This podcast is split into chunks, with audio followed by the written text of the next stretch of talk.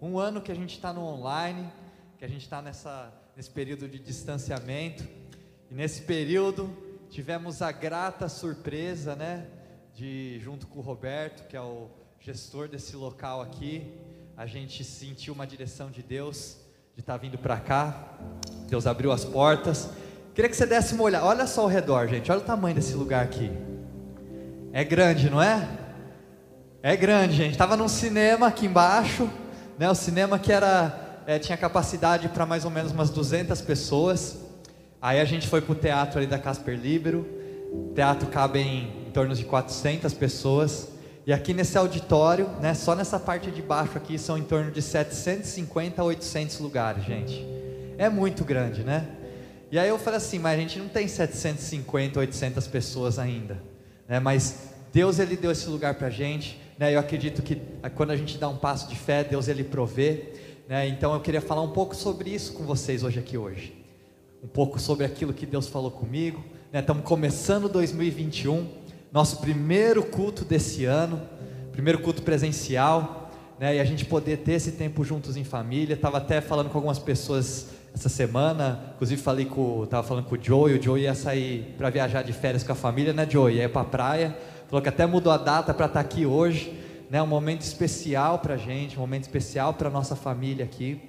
E é um ano de desafio, né? A gente estava me lembrando aqui quando estava no período de louvor quando começou, quando a gente começou a igreja, na verdade a gente começou uma reunião com algumas pessoas, né, lá na casa da Raquel e da Marcela, na época elas moravam juntas ainda, né? Agora a Raquel já casou, Marcela tá noiva.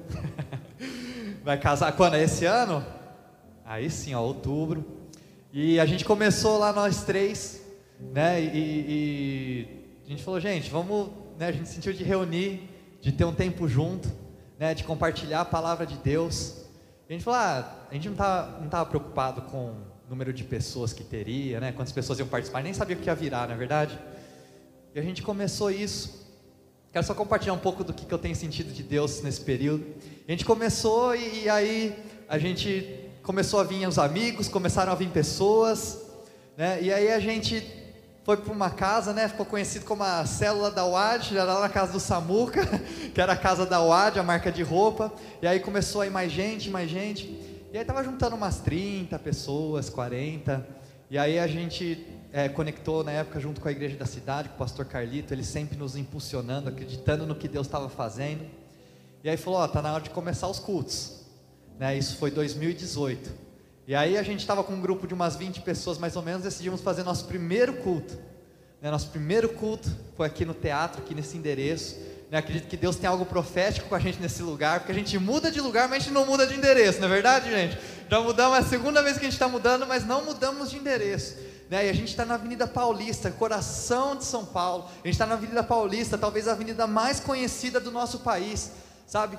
E aí a gente começou com esse grupo de 20 pessoas, falou, ah, vamos, a gente na época não, não tinha dinheiro, não tinha nada. A gente falou, ah, vamos fazer um primeiro culto e vamos sentir. Oramos, falamos, Deus, a gente gostaria muito que fosse na Avenida Paulista. Né? E quando a gente começou, então, fomos fazer o primeiro culto na Avenida Paulista, o que aconteceu? Gente achou, eu, eu não consegui nem sair para fora, gente, pra vocês terem ideia. Porque eu falei assim, ah, eu acho que vai ser só a nossa galera aqui mesmo, não sei como é que vai ser. E aí, eu vou até falar o processo que Deus fez comigo.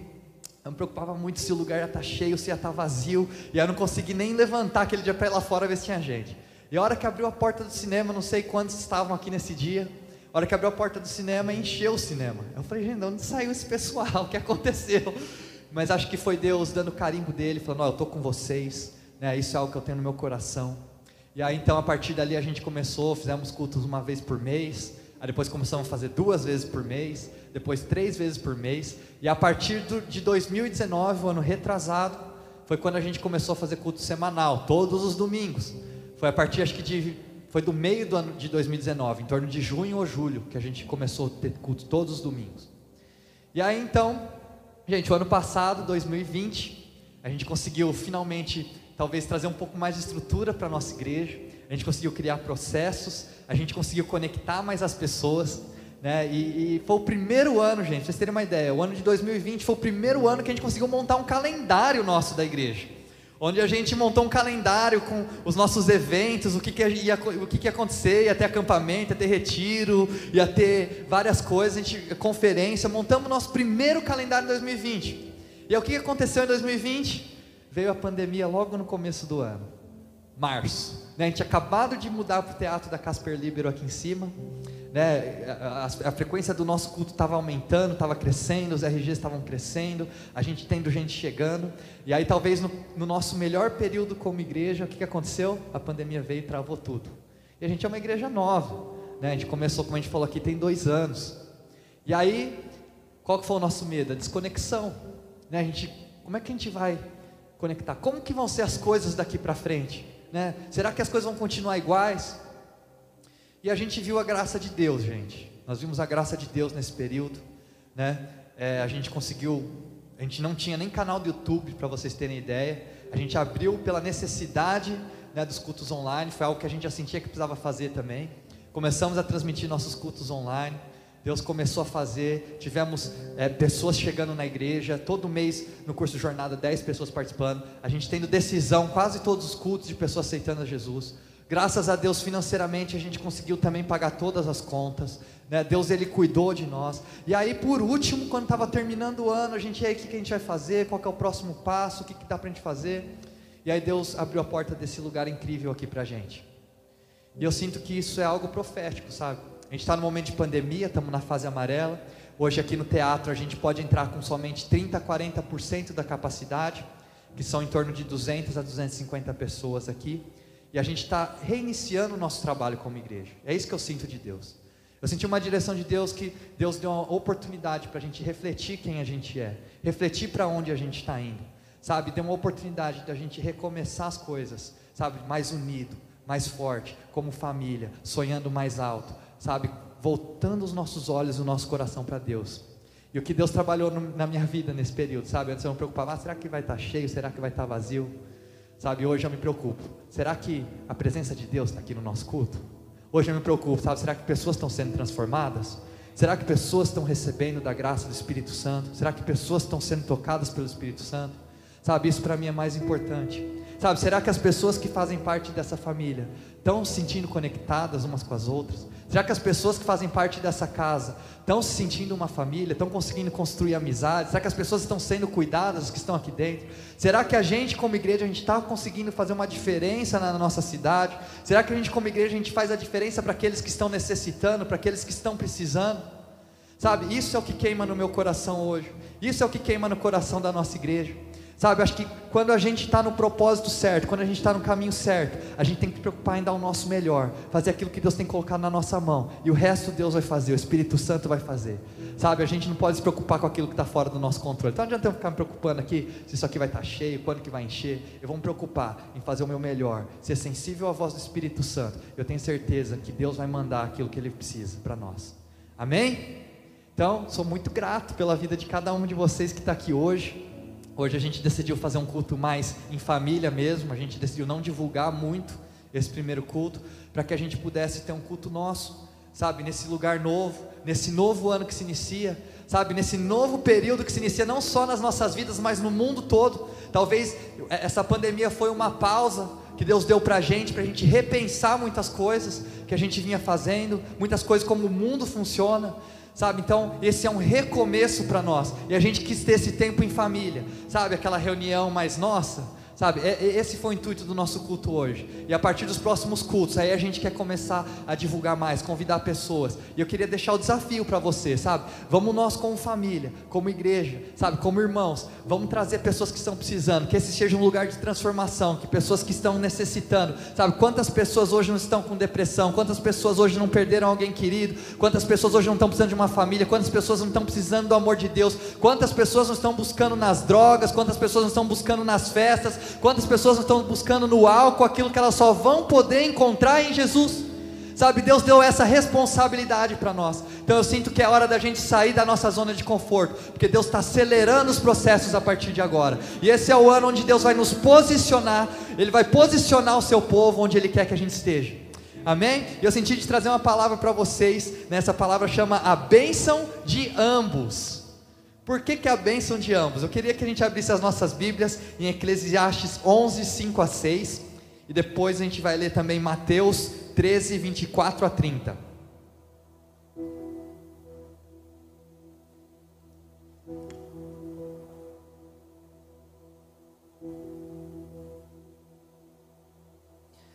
Eclesiastes 11, de 5 a 6 fala assim: Assim como você não conhece o caminho do vento, nem como o corpo é formado no ventre de uma mulher, também não pode compreender as obras de Deus, o Criador de todas as coisas.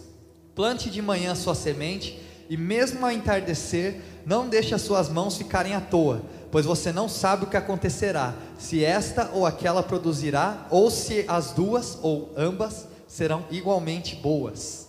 Mateus 13, 24 a 30. Essa aqui acho que todo mundo conhece. Jesus lhe contou outra parábola dizendo: O reino dos céus é como um homem que semeou boa semente em seu campo, mas enquanto todos dormiam, veio o seu inimigo e semeou o joio no meio do trigo e se foi. Quando o trigo brotou e formou espigas, o joio também apareceu. Os servos do dono do campo dirigiram-se a ele e disseram: Senhor não semeou boa semente em seu campo? Então de onde veio o joio? O inimigo fez isso, respondeu ele. Os servos lhe perguntaram: O Senhor quer que vamos tirá-lo? Ele respondeu: Não, porque ao tirar o joio vocês poderão arrancar com ele o trigo. Deixem que cresçam juntos até a colheita. Então direi aos encarregados da colheita: juntem primeiro o joio e amarrem-no em feixes para ser queimado, depois juntem o trigo e guardem-no no meu celeiro. Vamos orar então. Senhor, nós te agradecemos, ó Pai, por esse período de descanso que o Senhor nos deu. Pai, esse período em família, Pai, período de Natal, de Ano Novo. Nós te agradecemos por esse ano que se inicia, Pai.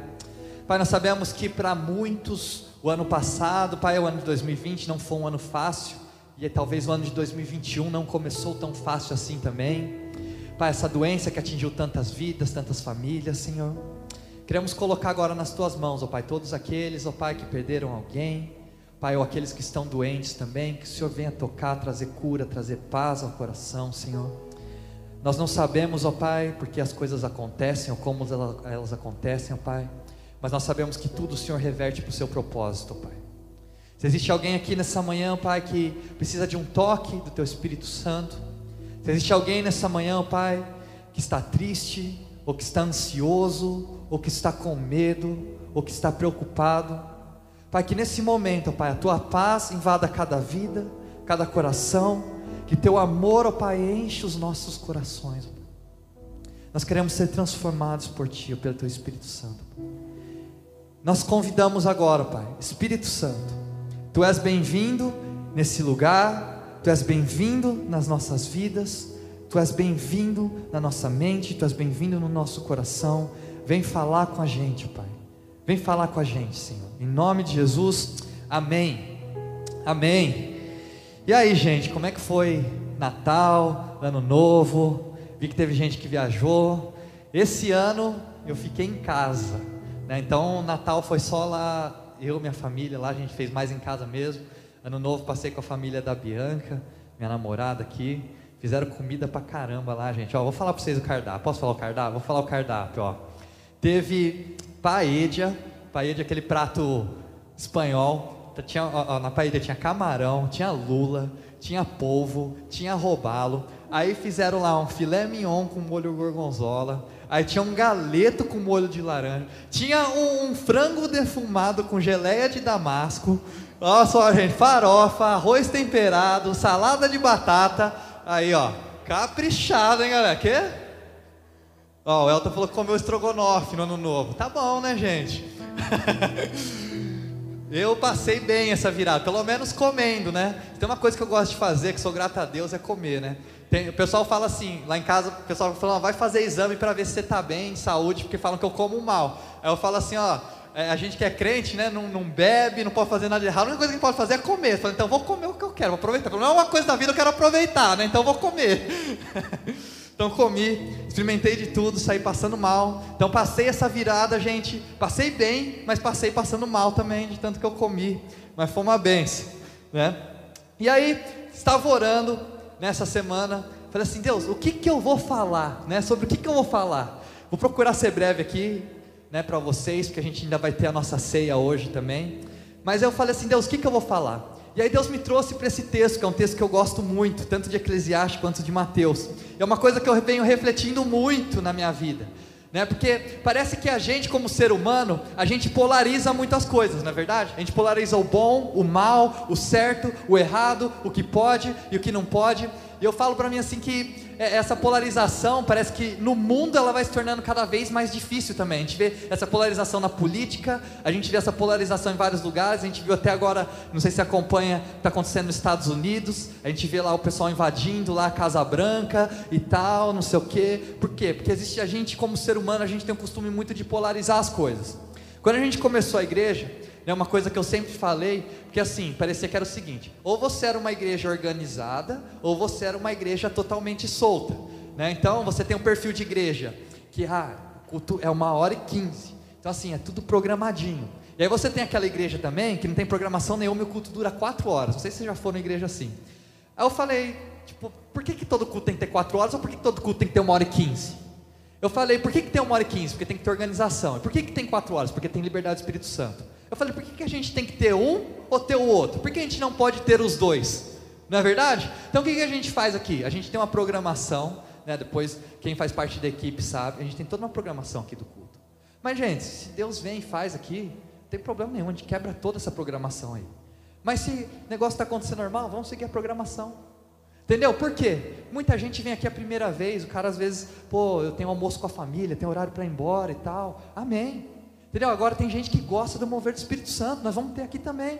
Sabe, vamos orar e ver o que, que Deus tem para cada dia. A gente não precisa, sabe, ser um ou ser outro. E a gente parece que em tudo na nossa vida a gente polariza as coisas. Então, ou tem o certo, tem o errado, tem o bom, tem o ruim.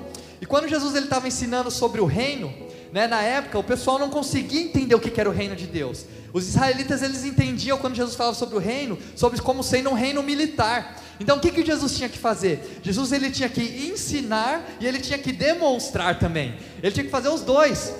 Por quê? Né? Se Jesus ele operava um milagre, então por exemplo ele operou o milagre da multiplicação dos alimentos. O que, que o pessoal talvez podia entender? Ah, Jesus é o cara que não vai deixar a gente passar fome. E na verdade não. Jesus ele queria ensinar que ele é provedor. Jesus queria ensinar que ele é salvador. Sabe quando Jesus quebra o pão, ele falando: "Eu quebro o pão como eu vou quebrar o meu corpo". É por isso que a gente quebra o pão hoje aqui. Porque Jesus ele quebrou o corpo dele para que a gente pudesse receber vida. Assim como ele quebrou o pão naquele momento para que as pessoas pudessem ser alimentadas.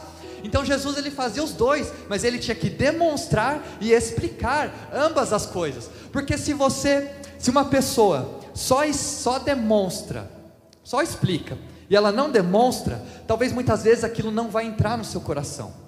Então por isso que muita, eu, eu quando eu vou pregar aqui, eu gosto de dar ilustrações, eu gosto de falar as coisas. Por quê? Para você poder, para aquilo poder entrar no seu coração, aquilo fazer sentido para você. Eu não quero só ensinar algo que você saia daqui com a explicação, mas que a demonstração daquilo que eu estou explicando faça sentido para você e aquilo atinja o seu coração e a sua mente, traga transformação de vida. Assim como também, se eu só chego aqui e demonstro, eu não explico, isso começa a levar a gente muito para um lado superficial, onde você acha que a, a, o que acontece no mundo físico é mais importante e mais real do que o mundo espiritual. E isso não é verdade, sabe? Aí a gente perde a essência da coisa se a gente só demonstra e a gente não explica. Então, como é que Jesus fazia? Então teve a situação onde Jesus ele foi curar um paralítico. O que, que Jesus fala para esse paralítico? Todo mundo chega, pensa que é uma multidão, paralítico chega, e aí todo mundo acha que Jesus vai orar para ele levantar e andar. O que, que ele fala? Jesus fala: Seus pecados estão perdoados. E o que acontece quando Jesus fala isso? Os fariseus começam a questionar e duvidar de Jesus. Fala assim: Você não tem poder para isso. Quem é você para fazer isso? E o que, que acontece então? Jesus, logo depois disso, enquanto eles estão questionando e duvidando, Jesus chega e fala: Levanta e anda. Paralítico pega a maca dele e sai andando. Por que, que Jesus fez isso? Porque ele queria dar, ele deu uma explicação e depois ele deu uma demonstração física da autoridade que ele tem no mundo espiritual. Então, a gente precisa de ambos. Sabe, a gente precisa de ambos, a gente precisa da demonstração e da explicação, porque a palavra fala que se você só demonstra e não explica, é como a semente que ela vai ser jogada no chão e antes de atingir o chão, o pássaro vem e ela come, porque ela não vai entrar dentro do seu coração. A gente precisa de ambas as coisas. Então, quando Jesus ele falava sobre o reino, ele tinha que fazer e ele tinha que explicar. Sabe, se você não entende, sabe, que não tem a ver com mudança de atitude, você vai achar que são hábitos seus, você vai querer mudar a superficialidade da sua vida, sem entender que os seus hábitos, na verdade, eles sempre nascem no seu coração. Sabe, nunca vai acontecer de você começar com as atitudes para depois vir algo para sua mente e seu coração. Tudo nasce dentro da gente primeiro. Então a gente precisa trabalhar ambos, ambas as coisas. A gente precisa trabalhar o nosso interior, nossa mente, o nosso coração. A gente também precisa trabalhar as nossas atitudes. Não é um ou outro, são ambas as coisas. E Jesus, eu vejo que ele se sentia às vezes meio sobrecarregado. Por quê? Porque ele tinha na plateia dele os discípulos, e ele tinha na plateia dele também o povo, a multidão.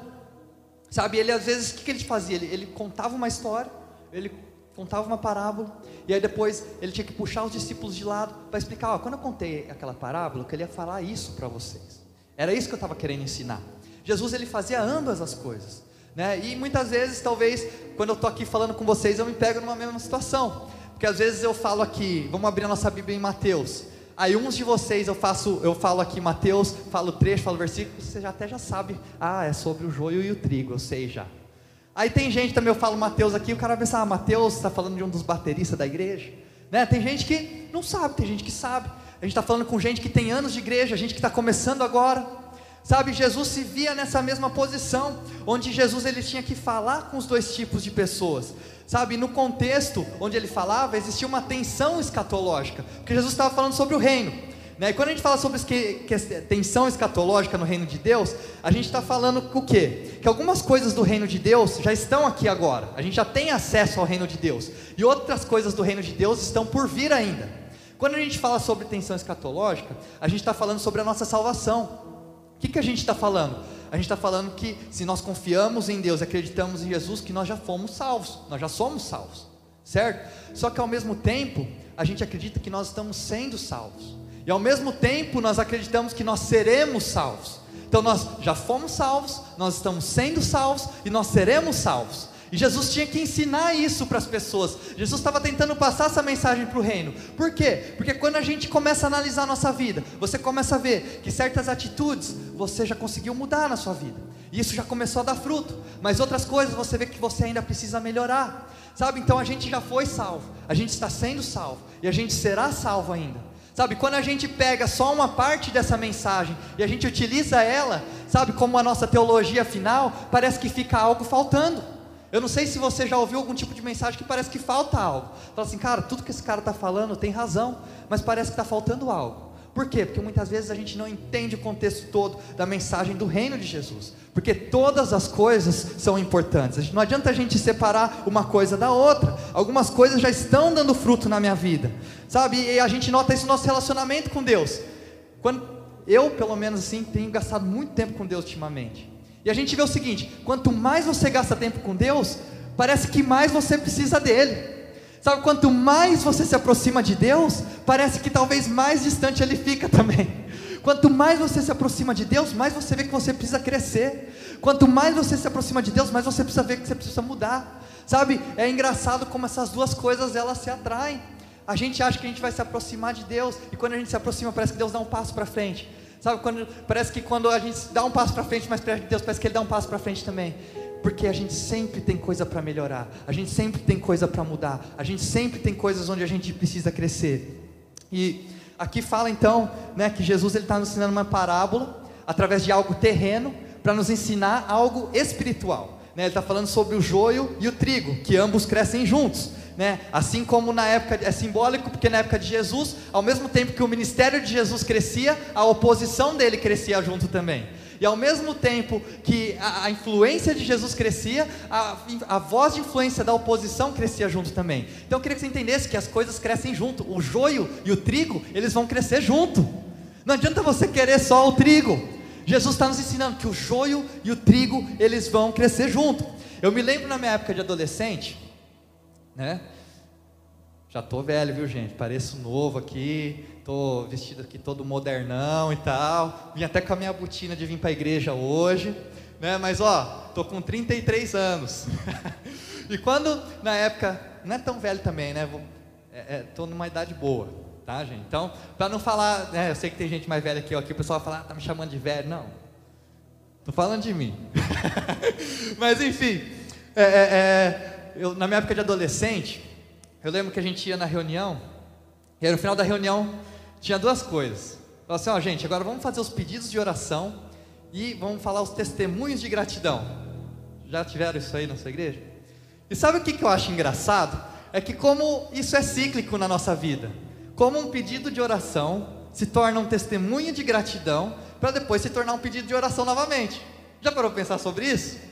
Sabe, eu, não sei aqui quantos já foram pais ou tiveram filhos. Eu acompanho alguns amigos e foi uma dificuldade para eles terem filho. Então, quando eles tiveram filho, o que aconteceu? Foi um testemunho de gratidão, sabe? Foi um motivo de glorificar e adorar a Deus quando eles tiveram filho. Mas o que aconteceu? Depois de três meses que o cara não conseguia dormir direito, virou um motivo de oração. Falou: Deus, não estou mais aguentando, Deus, preciso descansar. E aí depois o filho começou a ir para a escola, eles começaram a Deus, dá bons amigos para o meu filho. E aí depois o filho começa a ir para a festa e o pai e a mãe não conseguem mais dormir até o filho chegar e fica orando, Deus, que meu filho não esteja fazendo besteira. Não foi assim com você, gente? Sabe o que acontece? E aí o que, que você vê? O nosso pedido de oração se tornou nosso motivo de gratidão, nosso testemunho de gratidão, se tornou nosso motivo de oração novamente. É cíclico. O que, que eu estou querendo dizer para você? Você orou pelos seus problemas. Já para pensar nisso? Hoje os seus problemas são motivos de gratidão de oração que você fez lá atrás, porque é tudo cíclico, sabe? É, é, aqui eu tinha até um outro exemplo. Às vezes você orou por uma promoção na sua empresa, essa promoção veio, sabe? Só que aí essa promoção veio acompanhada do que? Veio acompanhada de pessoas. Pessoas são difíceis, pessoas são atrasadas, pessoas são complicadas. Veio acompanhado de responsabilidades, veio acompanhado de cobrança. Sabe, aí hoje talvez você reclama por aquilo que você estava orando há um ano atrás, porque é tudo cíclico. E eu lembro que uma vez é, é a gente estava conversando, você assim: ah, quem quer, qual, como é que é o perfil de pessoa que você quer casar? Aí teve uma menina que falou assim: ela falou, ah, eu quero um cara, Deus, né? A gente estava orando, estava pensando, Deus, eu quero um cara alto, né? Mas Deus, eu quero um cara que seja de Deus também. Mas eu prefiro que ele seja de Deus. Mas se ele puder ser alto também é bom, né? Ah, por que não ambos? Por que não ambos? Por que, que a, eh, Deus não pode dar para ela um cara que seja alto e uma pessoa que seja de Deus também? Por que, que a gente tem que falar uma coisa ou outra? Você acha que a pessoa com quem você vai passar o resto da sua vida é uma pessoa que você não vai ter atração nenhuma? Só porque a pessoa é de Deus, a pessoa tem que ser alta, tem que ter química, mas tem que ter Cristo também. A gente tem que ter ambos. Sabe, muitas vezes a gente quer polarizar as coisas. A gente fala, não, só tem que ter Cristo. Quero ver aqui então. Vamos, vamos, vamos escolher de olho fechado aqui quem que você vai casar. Pode ser? Ou com quem seu filho vai casar? Vamos escolher de olho fechado aqui. Lógico que não. São ambos. Sabe, é isso que Deus está falando para a gente. O joio e o trigo, eles crescem juntos. E aí a gente fala assim: eu estou numa temporada de bênçãos, ou eu estou numa temporada de dificuldades. Não é, não é assim como a gente separa a nossa vida? Se eu perguntar para você hoje, qual temporada você está? Talvez você vai falar, estou ah, numa temporada de bênçãos por causa disso, ou estou numa temporada difícil por causa disso, daquilo outro. E sabe, eu acredito que nós estamos numa mesma temporada ao mesmo tempo. Eu acredito que a gente está numa temporada de bênção e uma temporada difícil ao mesmo tempo. Sabe o que, que depende? Depende muito da ótica para a qual você olha para a situação que você está vivendo hoje. Porque ambas as coisas estão acontecendo ao mesmo tempo. Porque talvez vocês olham aqui para mim, pregando aqui, trazendo uma mensagem para vocês. E aí vocês pensam, pô, o Tiago é um cara crentão. O Tiago deve ser o cara mais crente que eu conheço. Pô, quem convive comigo sabe o tanto de defeito que eu tenho. E a pergunta que eu faço para vocês é: eu sou o crentão ou eu sou o cara que peca cheio de defeitos? Eu sou os dois. Eu sou ambos. Sabe? Eu não preciso me polarizar em um ou em outro. Foi quem Deus me criou para ser. A gente fica polarizando todas as coisas, o joio, o trigo, e a gente quer tirar o joio porque a gente acha que o joio é ruim, mas junto com, as, junto com o trigo crescem as oportunidades, crescem também as responsabilidades. Sabe, Deus, me leva mais profundo no meu relacionamento contigo. Eclesiastes 11, que a gente acabou de ler, Salomão ele descreve um pouco disso, e ele fala como a gente corre atrás de coisas que são vazias e são sem sentido. E ele compara isso com a vida de uma criança dentro do ventre da mãe. Né? Ele fala: existem os ossos, os ossos e existem o espírito.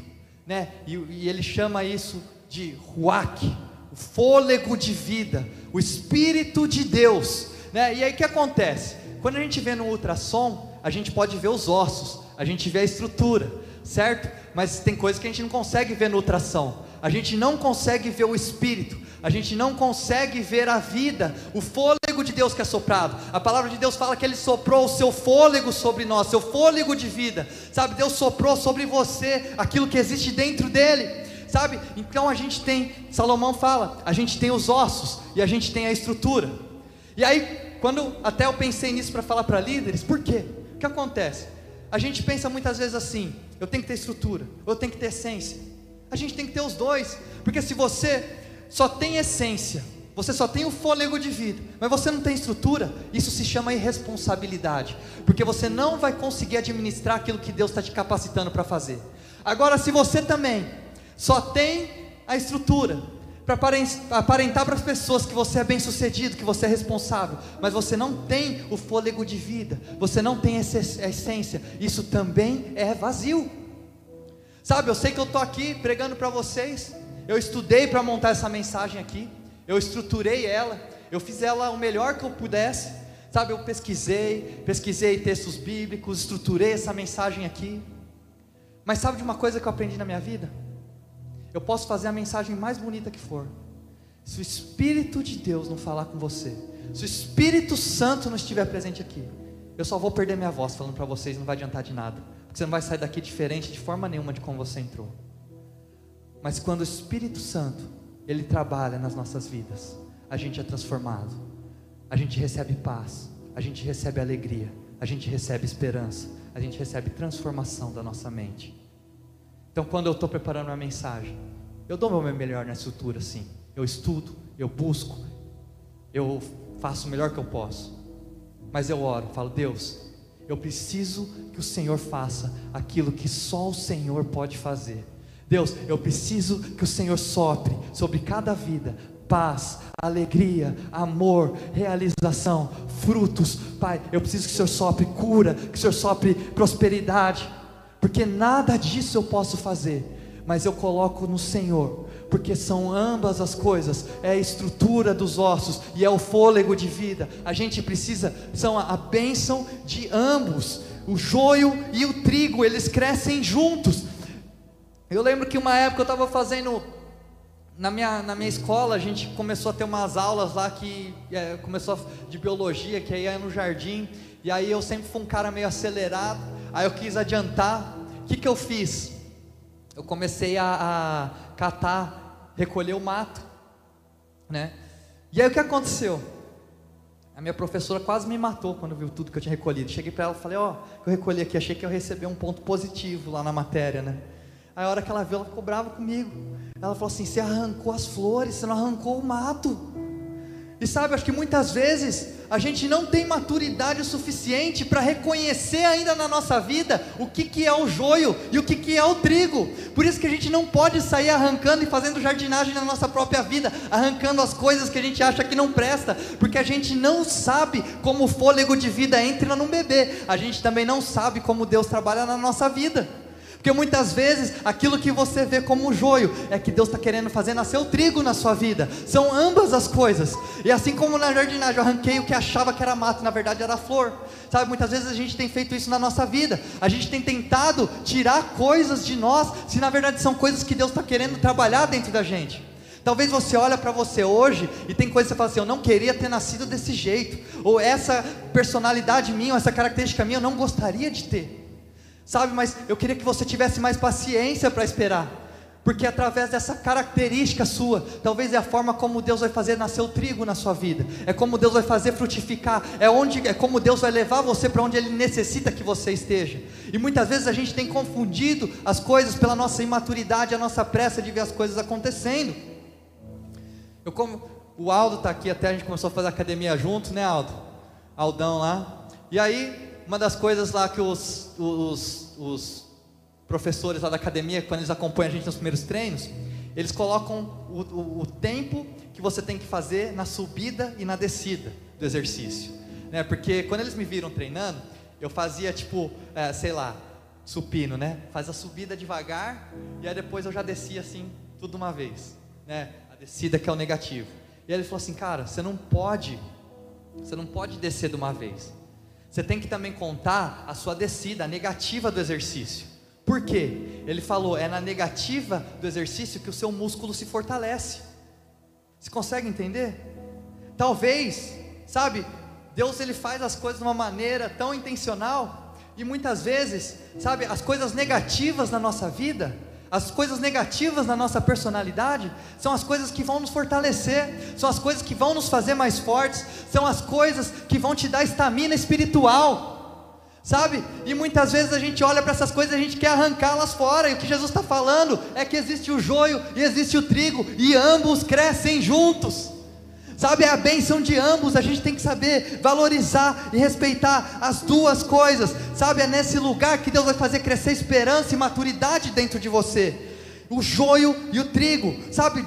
Não vamos ficar fazendo o trabalho dos anjos, vamos fazer o trabalho de Deus. Paulo, já estou quase encerrando, o pessoal da banda se quiser subir. Na verdade está na metade, mas já vou encerrar. Paulo, ele clama para Deus três vezes. Ele fala: Deus, tira esse espinho da minha carne de mim, que eu não aguento mais. Deus, me ajuda. Sabe, Paulo ele faz isso. Ele fica Deus, tira de mim, eu não aguento mais. Sabe, agora, se Deus ele tira algo da sua vida, sabe, beleza, você pode pedir isso para ele, não tem problema. Mas se ele tira, tudo bem. Se ele não tira, você tem que entender que talvez ele está querendo trabalhar algo no seu coração. Ele está querendo trabalhar algo na sua vida. Eu lembro quando eu tocava, né, faz tempo que eu não toco. Eu ia ministrar, e eu me lembro que é, é, quando eu estava ministrando, às vezes tinha lugar, gente, que eu ministrava, e eu via a galera chorando, pulando, falava assim, meu, hoje eu arrebentei. Hoje eu arrebentei, hoje foi top. Ah, o Naor está aqui comigo, tocou muitos anos comigo. Naor sabe o que eu estou falando. Era assim, né? a gente vê a galera pulando. Lá na nossa época não era muito essa parada de worship, né? Não, era rock and roll, né? Então a galera gostava de pular, a gente chamava para frente, galera pulando. Vocês são tudo da minha idade aqui, então vocês lembram também, né? Aí, o que acontecia? Eu falava assim, hoje arrebentei. Meu, não recebi um feedback. E aí tinha alguns lugares que a gente ia tocar, que aí a gente tocava, aí a gente pulava lá igual doido no palco, parecia uns doidão lá. Né? E aí a gente olhava o pessoal de braço cruzado assistindo. E aí eu falava, meu, hoje foi uma porcaria. Hoje foi uma porcaria. E sabe o que acontecia? Esse lugar que eu falava assim, hoje foi uma porcaria. Eu lembro que depois eu recebia mensagens das pessoas falando assim: ah, tinha um casal de meninas homossexual lá. E elas vieram compartilhar e pedir ajuda para a transformação da vida delas. Existia um cara que tinha problema com drogas, ele jogou a droga fora naquele dia, ele veio pedir ajuda para a gente. Então muitas vezes a gente olha para as coisas e a gente quer definir o que, é bom, o que, que é ruim. A gente quer falar o que, que presta e o que, que não presta, mas a gente não sabe como Deus trabalha. E a gente faz isso dentro da nossa própria vida também. A gente acha que a gente tem direito de julgar as coisas. Não vamos fazer mais o trabalho de Deus, vamos deixar Deus trabalhar. Sabe, as duas coisas crescem juntas, o joio e o trigo. Tinha uma época que eu estava sendo muito criticado né, em várias coisas, e aí eu cheguei, orei para Deus, falei: Deus, me ajuda, Deus, né? Tira essas críticas. E aí Deus foi muito claro para mim. Ele falou assim: Ele falou, se eu arrancar as críticas fora, eu vou ter que arrancar de você a bênção que tem gerado as críticas. Faz sentido isso que eu estou falando para vocês? Por quê? Porque, meu, a gente é muito iludido, a gente sonha com as coisas, a gente imagina as coisas, só que a gente não sabe a realidade de como as coisas são. E ambas as coisas crescem junto, o joio e o trigo. Sabe, Deus pode pegar aquilo que você acha ruim, aquilo que você acha que não presta, e Deus pode fazer disso a coisa mais preciosa na sua vida. Isso me lembra, para encerrar aqui, da vida de José. Sabe, José é aquele que ganhou a túnica sabe, aquela túnica que fez os irmãos dele jogarem ele no poço e venderem ele como escravo, a túnica que representava o favor de seu pai com a vida de José, sabe, a túnica que incomodava, mas ele usava mesmo assim, sabe, a túnica que mostrava que José ele tinha um chamado, que ele era escolhido, mesmo que as pessoas não acreditassem, sabe, você, a gente precisa dos dois, sabe, nem todo mundo vai gostar de você, se todo mundo gosta de você, sabe o que isso significa? Que você não está fazendo nada. Se todo mundo concorda com você, sabe o que, significa? Que você não está falando nada. Porque o joio e o trigo crescem juntos. Não adianta você querer que todo mundo goste de você. Porque isso só vai significar que você não está fazendo nada. E então as duas coisas, José foi jogado no poço. E olha só que interessante. José foi jogado no poço. Sabe quem que comprou José como escravo? Foi um ismaelita. E olha só que interessante. Ismael, ele foi o filho que Abraão fez por vontade própria, tentando acelerar o processo de Deus na vida dele. Isaac foi o filho que Deus prometeu. E aqui, quem comprou José? Quem serviu para o propósito de José virar o administrador do Egito? Um ismaelita. O que, que isso significa? Deus, ele também vai usar os nossos erros e os nossos acertos. Deus, ele vai usar ambos ambas as coisas, porque o joio e o trigo, eles crescem juntos. E aí José ele é jogado na prisão. E aí José, então, ele conhece um cara que leva ele até o faraó. E aí o faraó tem um sonho que ele não consegue interpretar, e esse sonho é de que vai existir fome na nação. E o que que Deus faz então? Ele usa a fome para trazer favor ao seu povo porque foi através da fome que José ganhou governo sobre o Egito. Sabe, a gente viveu um período de pandemia agora. Sabe, quem sabe não é um momento de crise, onde Deus, sabe, não vou falar que Deus fez isso acontecer, mas talvez seja um momento onde Deus vai usar isso para trazer favor para o seu povo. É o momento onde Deus vai trazer favor para as nossas vidas e para as nossas famílias e para a nossa igreja também. Davi teve um caso de adultério com Batseba. Nasceu um filho e esse filho morreu. E o próximo filho que nasceu foi Salomão. Salomão que foi conhecido como o homem mais sábio que já existiu até hoje. Salomão que escreveu o livro de Eclesiastes que nós acabamos de ler. Sabe, de um erro nasceu a maior sabedoria que a gente já recebeu até hoje na nossa vida. Fome não é bom, mas ele usa fome para gerar uma posição para o seu povo. Sabe, quando José chega diante dos irmãos dele, ele fala assim: ele tem uma revelação. Ele fala: nem tudo que aconteceu na minha vida foi bom, mas tudo foi necessário. Antes de vir para cá foi engraçado que no meu carro tem TV, eu liguei, aí estava passando Globo Rural, gente. Não sei se tem alguém aqui que assiste Globo Rural. Ó, alguns aí, alguns guerreiros. E aí, quando eu estava assistindo Globo Rural, ele estava tava uma reportagem interessante, porque falou que as árvores elas se ajudam. Não sei se você sabe disso. As plantas elas se ajudam. Então, quando tem uma planta que está doente ou está necessitada, fala que as árvores, através das suas raízes, elas se entrelaçam, elas ajudam umas às outras. E sabe aqui, o problema do joio e do trigo não é na superfície, porque na superfície eles são parecidos. O problema é que na raiz eles estão entrelaçados. E se você arranca um, você arranca o outro também. Sabe, eu sinto o Espírito Santo falando para nós que através dos nossos erros, das nossas falhas, das nossas dificuldades, de tudo isso, Deus ele vai cumprir o propósito dele. E entrelaçado com a dor, vai estar entrelaçado o nosso propósito de vida também. Entrelaçado com aquilo que você passou de mais difícil em 2020, entrelaçado com aquilo de mais difícil que você tem vivenciado hoje. Está entrelaçado o propósito que Deus tem para a sua vida também. E através disso que ele vai fortalecer você, porque nem tudo que acontece na nossa vida é bom, nem tudo que acontece na nossa vida é Deus que faz, mas tudo que acontece na nossa vida vai servir para um propósito, e tudo o que acontece na nossa vida passa pelas mãos de Deus, então que a gente pode confiar e descansar que tudo está debaixo do controle e da soberania de Deus, independente daquilo que você viveu, independente daquilo que você está passando, o Espírito Santo tem algo novo para a sua vida, e eu sinto que 2021 é o ano em que Deus ele vai trazer favor para o seu povo,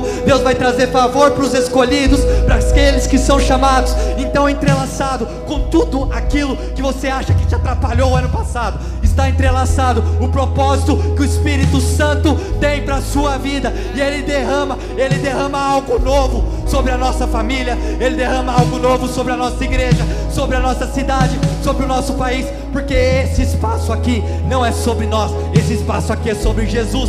Essa igreja não é sobre nós, essa igreja é sobre Jesus, é sobre o Espírito Santo, e ele trabalha no joio, ele trabalha no trigo, ele trabalha nas suas falhas e nos seus defeitos e também nas suas qualidades. Esse é o nosso Deus. Esse é o nosso Deus. Oh, fica de pé no seu lugar.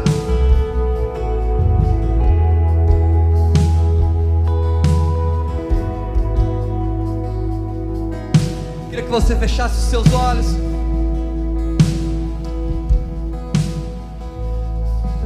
Eu queria agora, como família, que profeticamente, sabe, você declarasse sobre a sua vida de 2021. Eu acredito que 2021 é um ano de avivamento, é um ano onde Deus vai acelerar processos, é onde Deus vai te posicionar, é onde Deus vai te dar favor e graça, onde Deus vai acelerar coisas que tem anos que você está esperando, coisas que tem anos que você está sonhando.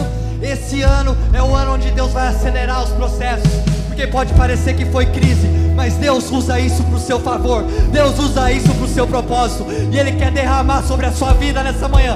Favor, propósito, graça, misericórdia, porque quando a gente está afundando, quando a gente está na dificuldade, a gente pode ver a mão do Espírito Santo, a gente pode ver a mão de Deus nos tirando desse lugar, e o Espírito Santo fala com a gente, e é nesse lugar que Pedro reconhece: Tu és Senhor, eu preciso da tua graça e da tua misericórdia, Deus. Isso aqui não tem a ver sobre nós, tem a ver sobre o Senhor. E o Espírito Santo fala para você que são ambos. Você precisa fazer, mas Ele vai fazer muito mais. Dá o seu melhor, dá o seu melhor no seu ministério, dá o seu melhor na sua igreja, dá o seu melhor na sua família, e o resto o Espírito Santo vai fazer. Oh Jesus, começa a levantar a sua voz agora. Fala, Espírito Santo, eu coloco a minha vida diante do Senhor.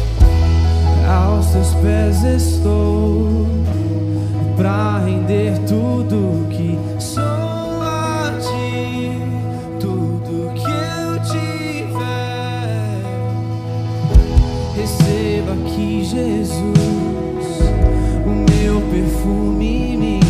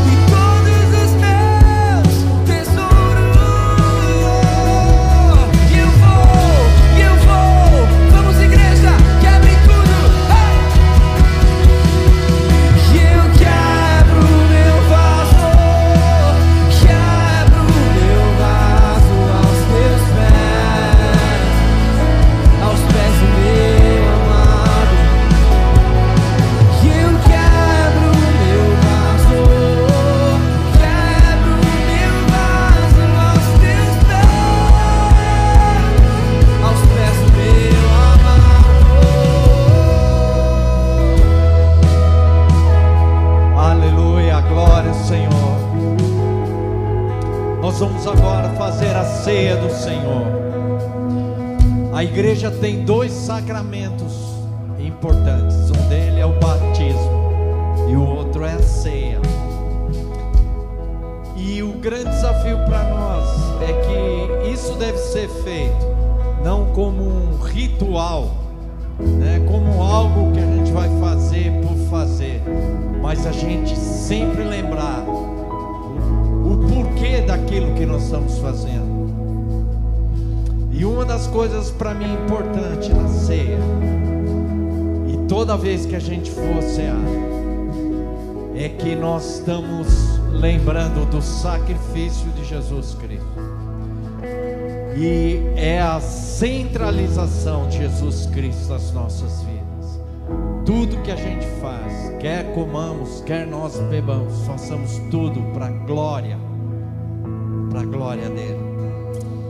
1 Coríntios, capítulo 11, versículo 23, diz: Porque eu recebi do Senhor o que também vos entreguei, que o Senhor Jesus, na noite que foi traído, tomou o pão.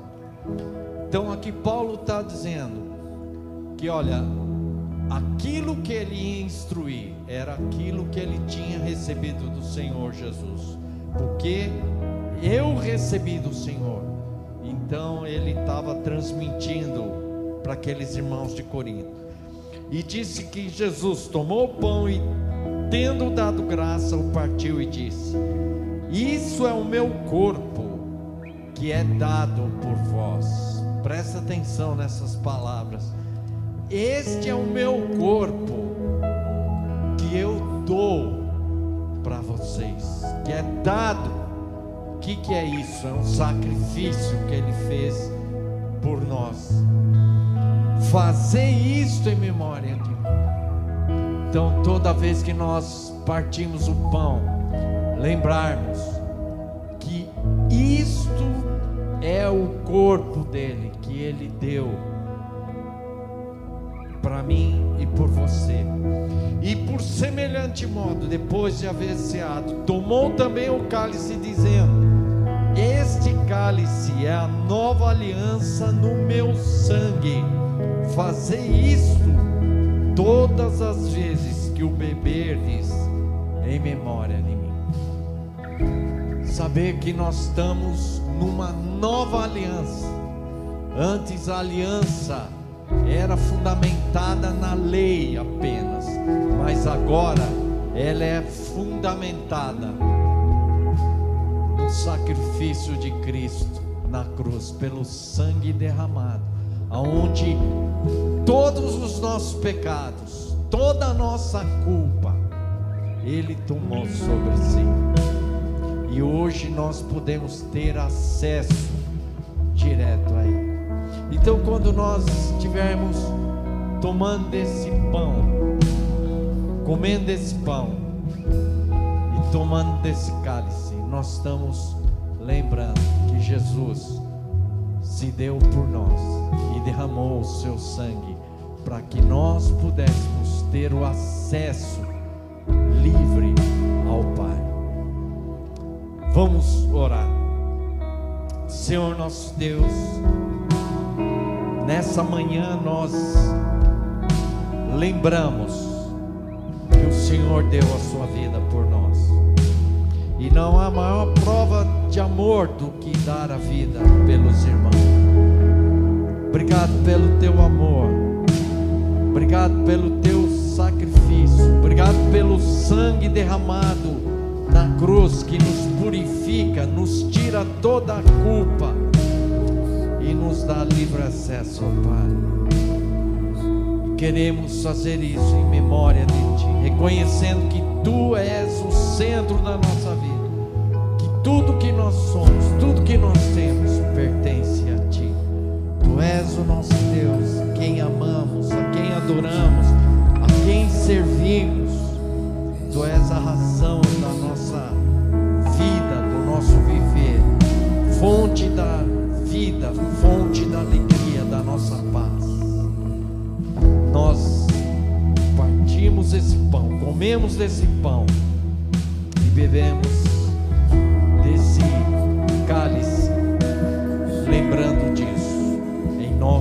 do Senhor Jesus Cristo. Nós oramos.